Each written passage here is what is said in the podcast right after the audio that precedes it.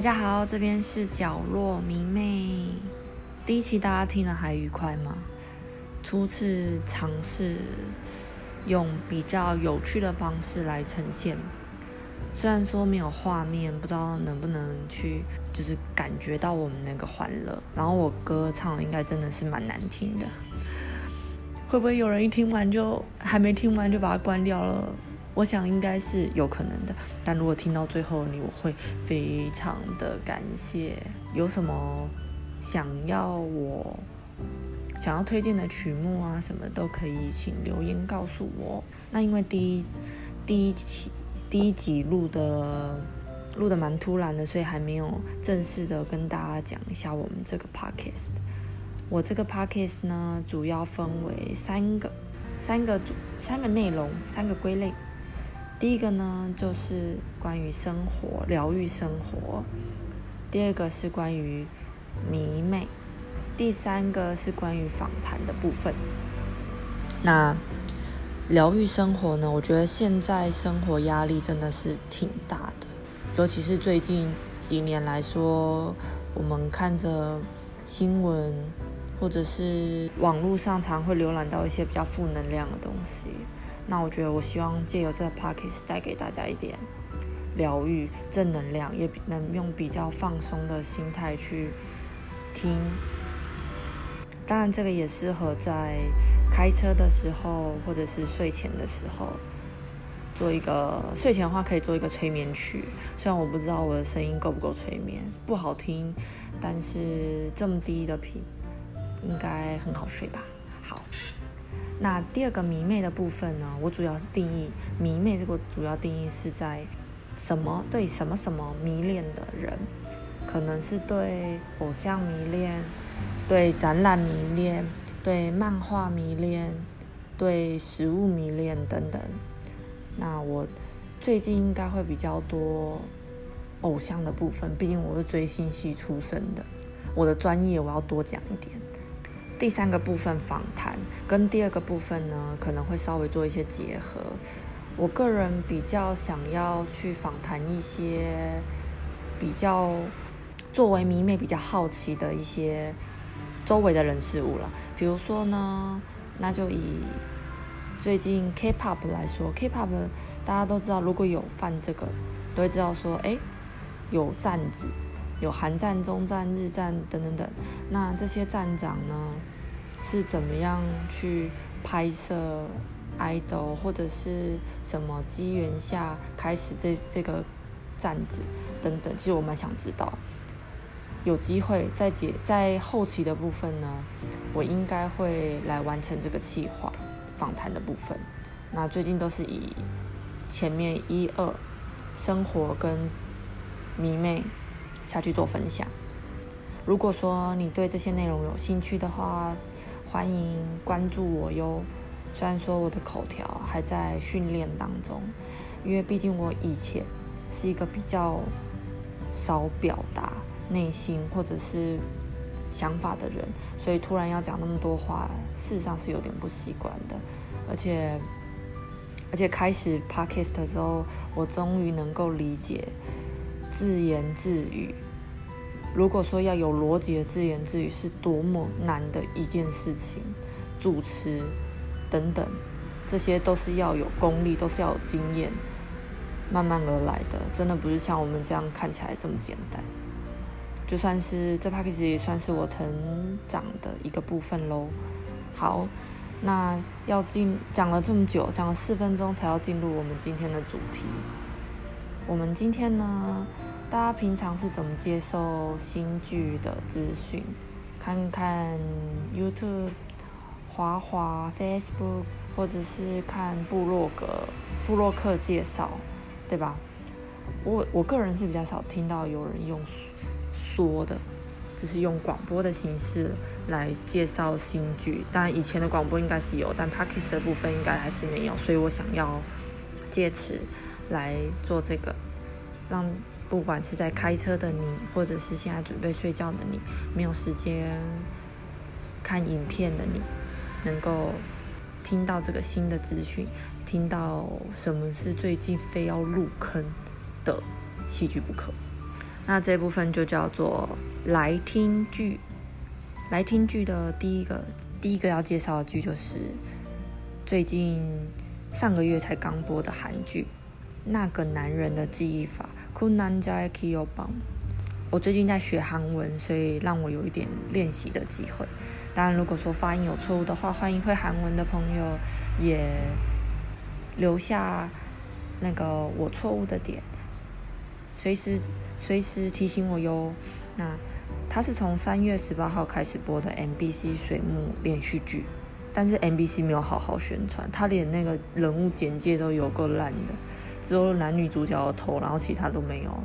我没有看过这么这么敷衍的宣传，所以导致很多人都不知道有这么好的宝藏戏剧。像我最近也都是在看《富豪辩护人》，然后或者是《机智医生的生活》，害妈妈就这样错过这么好的剧。幸好我最近剧荒，有去搜一下什么是最近必看的，就来看了这个宝藏剧。我花了一天，从早看到凌晨。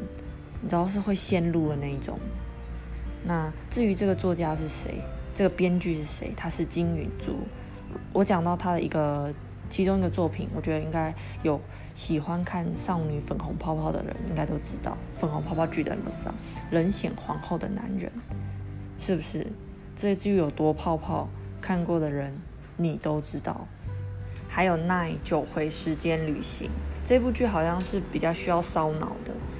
但我现在推荐的也是哦，有点微烧脑。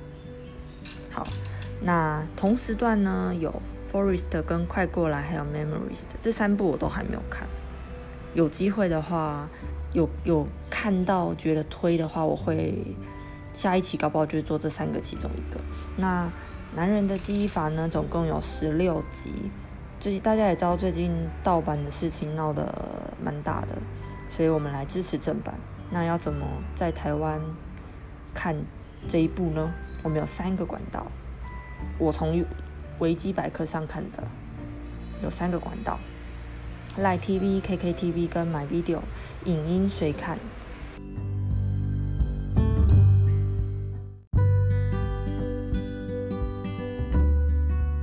接下来我们就来讲讲。主要演员的部分，男主角呢是由我们金东旭欧巴所饰演的，女主角呢是文佳音妹妹。讲到东旭欧巴，他前期的作品最有名的应该是二零零七年《咖啡王子一号店》，他里面饰演的是陈夏玲。店长的酸麻鸡吧，里面是完全可爱的角色，活泼可爱，跟这个角色截然不同。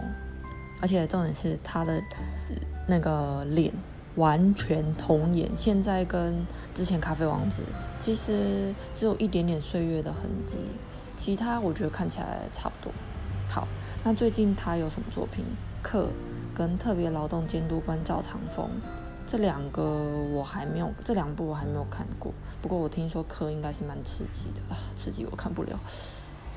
所以等到我补完赵长风之后再跟大家分享。那说到东旭欧巴，比较最近比较关键的作品就是电影《与神同行》。他因为他其实在前期呢，他有说过都不温不火，他其实演了蛮多戏。有点想要放弃，直到《与神同行》，幸好他有，幸好导演有让他加入《与神同行》，让东旭欧巴的演技被大家看到。《与神同行》他演什么角色？大家应该知道，志宏就是主要的演员之一，哥哥。那我们东旭欧巴呢，演的就是弟弟秀红，在里面我觉得最深刻，让我最深刻就是。倒数最后跟妈妈讲话的那一那一段，我简直哭到不行，超级触动人心的。所以说，欧巴的演技这么细腻，这部剧要不要看？要，自己说好。然后我们东旭欧巴还会唱歌哦，可以戳二零一五年蒙面歌王。他唱什么歌呢？欢迎戳水管自己看。那我们接下来讲妹妹文佳音。他是童星出身的，不也演了蛮多部作品，但是我对他最比较熟悉的就是我的邻居是 XO，他的演技那时候还蛮深色，可是也是蛮蛮深色，但是带一点自然，比可能毕竟他也是童星出身的。这一剧呢，这一部剧，我觉得很符合妹妹的形象。虽然妹妹偏瘦，但是她在剧里面所穿着的每一套装都超适合，超美。毕竟她在里面饰演的是大明星，有点小剧透了。大明星应该不算剧透，大明星的角色会，而且是风靡 IG 人气，他只要。拿什么东西都会成为话题的那种人气明星、人气演员啦。那后面两个角色呢？我觉得算是蛮重要的。第一位角色是金色旗所演的何庆，也就是佳音的妹妹，但两个实际上年纪是颠倒的。文佳一是一九九六。金色其实一九九一，不过金色旗在这一部演的毫无违和，超级自然。我仔细看一下色琪他的那个演出作品，其实他也蛮演蛮多戏，然后好像是直到《哦我的鬼神君》演的女二，然后名气才大升。在这一部戏呢，也是一个很机灵、很能干、很坚强、很值得信赖的一个角色。她同时是女主角妹妹，也是经纪人哟。那第二个角色是新人演员，嗯，在去年 Produce X One O One 有出演的李正赫，他本身是 Uptension 的成员，这次是他第一次参与戏剧的演出。我个人觉得演技上，因为我其实。那时候有觉得，哎，他好像在哪里看过，但是并没有仔细仔细去查，后来才知道，哦，原来他是李正赫，演技很自然，不过稍虽然稍微有一点生硬，但总体来说，我觉得语气呀、肢体呀，不会让人家有出戏的感觉。最后一个角色呢是尹中勋，他在。戏剧里面演的是男主的好朋友兼主治医生，这个这一位也是演过超多戏，而且很多都是我看过，但是我可能就是没有特别的印象。他在这部剧里面，我觉得也会是一个很关键的角色，因为现在到了第八集，不知道这位演的是好人呢，还是坏人。到底是怎么样的故事呢？让我们继续听下去。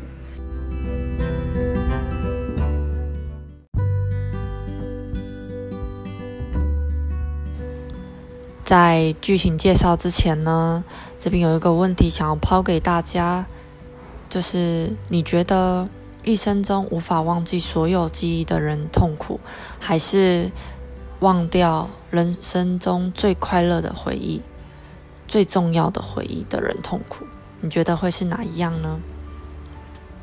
这一部剧呢，就在说患有这两种极端状况的人之间互相疗愈的爱情故事。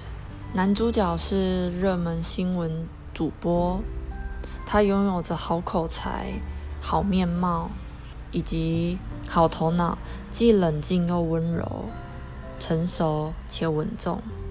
但是对这样子的他来说，内心却因为有着回忆无法释放而感到悲伤。他拥有着这个能力给他的什么？他可以不用看任何题词，就可以很流畅的、一字不差的播报新闻。大家都认为这可能是天才吧，或者是他是不是偷偷的在耳麦录了音等等。其实，而事实上，正是这个病所带给他的一个算是好处吧。但对于这个呢，不会痛也不会死掉的病呢，会让他每天可能会数十、数百次的让他拉回过去。也许是那些美好的回忆，也许是那些悲痛回忆，每一个回忆都会让他历历在目。那说到这里，大家应该都很好奇，这个病究竟是什么呢？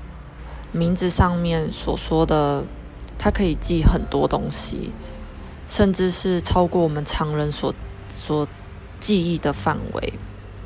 那我这边呢，因为我在看剧之前，我都不知道有这个病，然后直到看了男主角这个这部戏之后呢。才有去查资料，发现世界上真的是有这样子的一个疾病。如果说是疾病的话，好像也不完全是。其实它发它是被发现在两千年，而目前呢，全球大概只有数十个人有这个症有这个症状。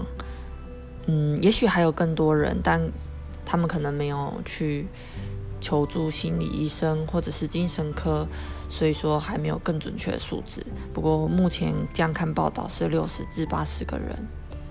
这些症状呢，他可以这些有拥有这个罹患这个症状的人呢，他可以生生动的记下生活细节，对当事人来说根本就是一场灾难。嗯，甚至有患者呢，把自己称为叫做有情绪的时光机器。他有超常能回忆自己过去特定个人事件，然后也可以记住自己一生中最主要的个人经历。他可以不用花费大量的时间就可以去回，就可以去回想。但是最重要的是，他没有自主遗忘的能力，他忘不掉。对很多超忆症的人来说，太多记忆导致有太多画面。很容易让他们陷入混乱，所以说有些人以为说超忆症就是过目不忘，其实并不是。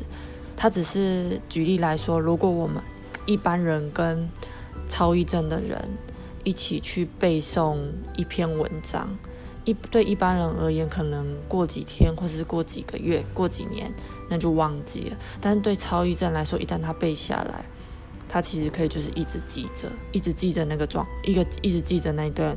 指那段文章，而画面或者是情绪、动作也都是他们对数字那些都特别敏感。不过通常他们这些记忆呢，都是比较高度自我中心化的，也就是说是属于自传性的记忆，就像是在写自己的自传一样，记住自己生活的每一个细节。但是如果是对其他的记忆的话，能记忆能力水平就跟平常人没有什么不同，所以说有很多人说，哎，是不是超一真的都是学霸什么的，就不太一定。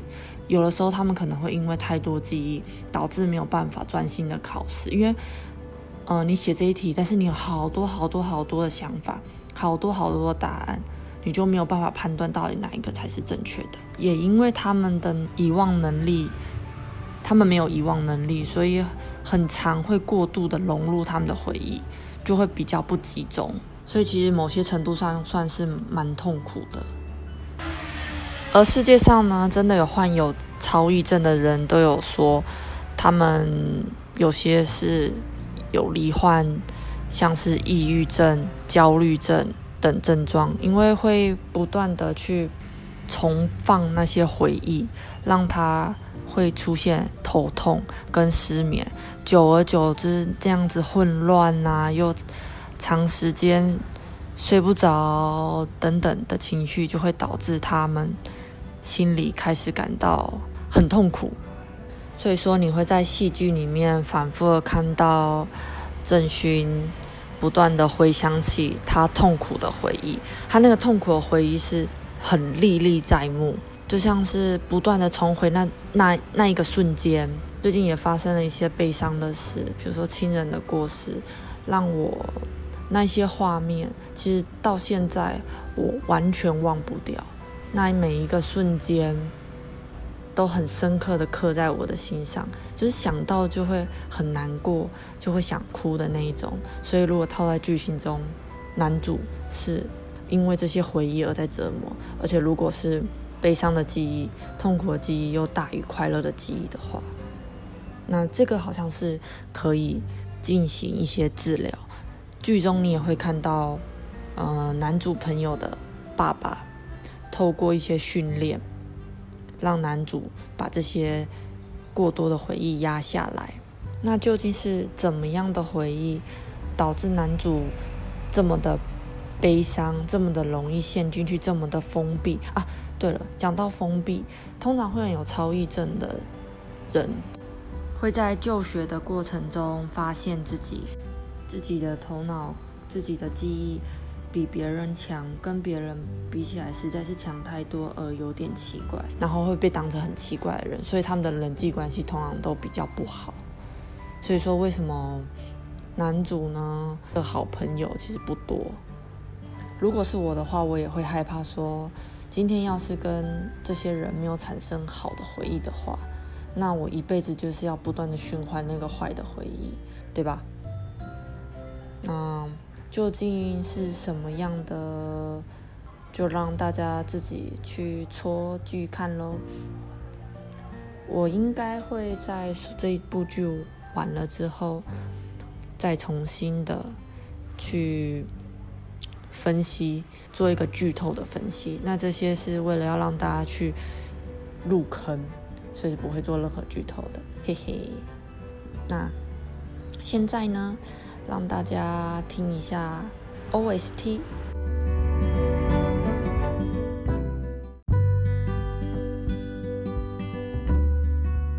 女主角鲁和珍，三十岁，是一位 SNS 追踪者超过八百六十万的新生代明日之星。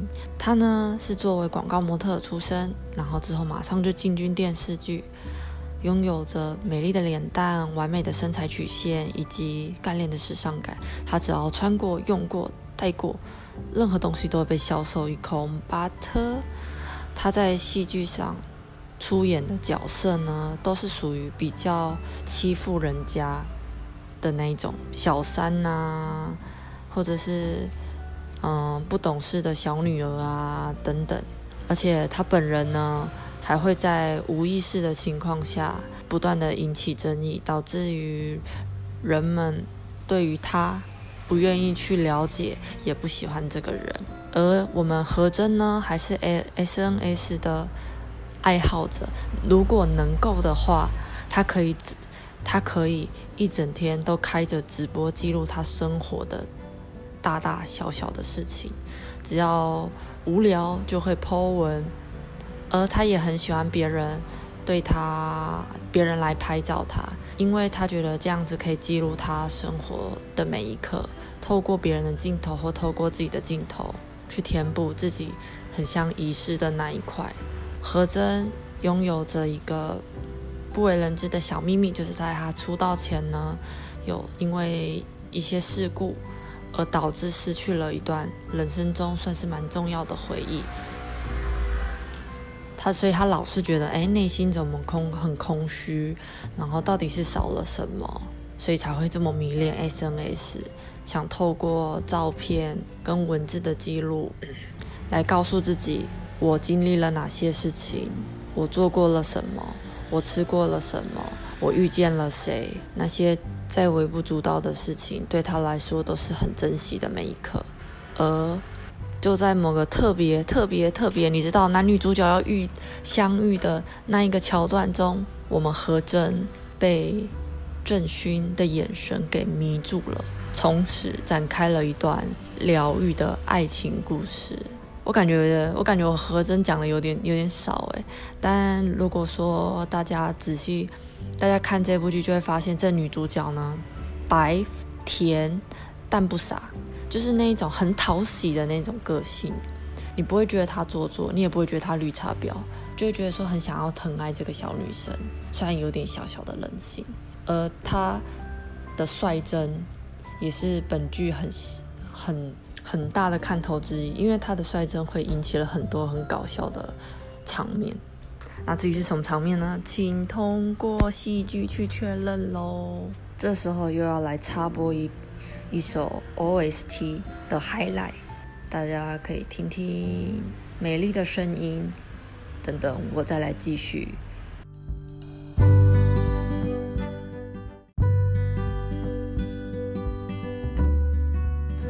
如何 OST 是不是很有感觉呀？大家应该有发现我的放录下来声音有点哑，因为我录非常多次，我录了将近有一天的时间吧。都没有办法完全的录到一个很满意的状态，所以我在此这边也整理了一个嗯入坑点，入坑点。OK，首先第一个点呢，就是这部戏的人设好，然后男女智商高，男女主角双商在线，剧情不拖拉，有误会立马解决的那一种。第二种呢，就是拍摄手法，拍摄的那个色调非常美，而且大家可以仔细去观察，嗯，男主角、女主角跟男主角初恋分别代表的颜色究竟是怎么样的呈现手法，也请大家剧中确认。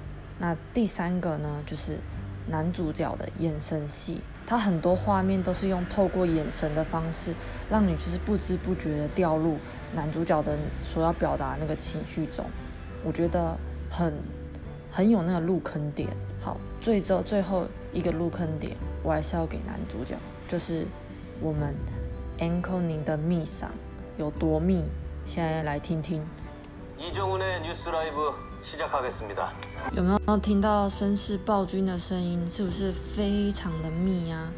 他播报新闻的时候，嗯，虽然说是有一种很硬的状况，可是他讲一些密台词的时候，加上他那眼神，一秒陷入，你情不自禁呢，就会爱上他。他的他们的魅力，有你透过。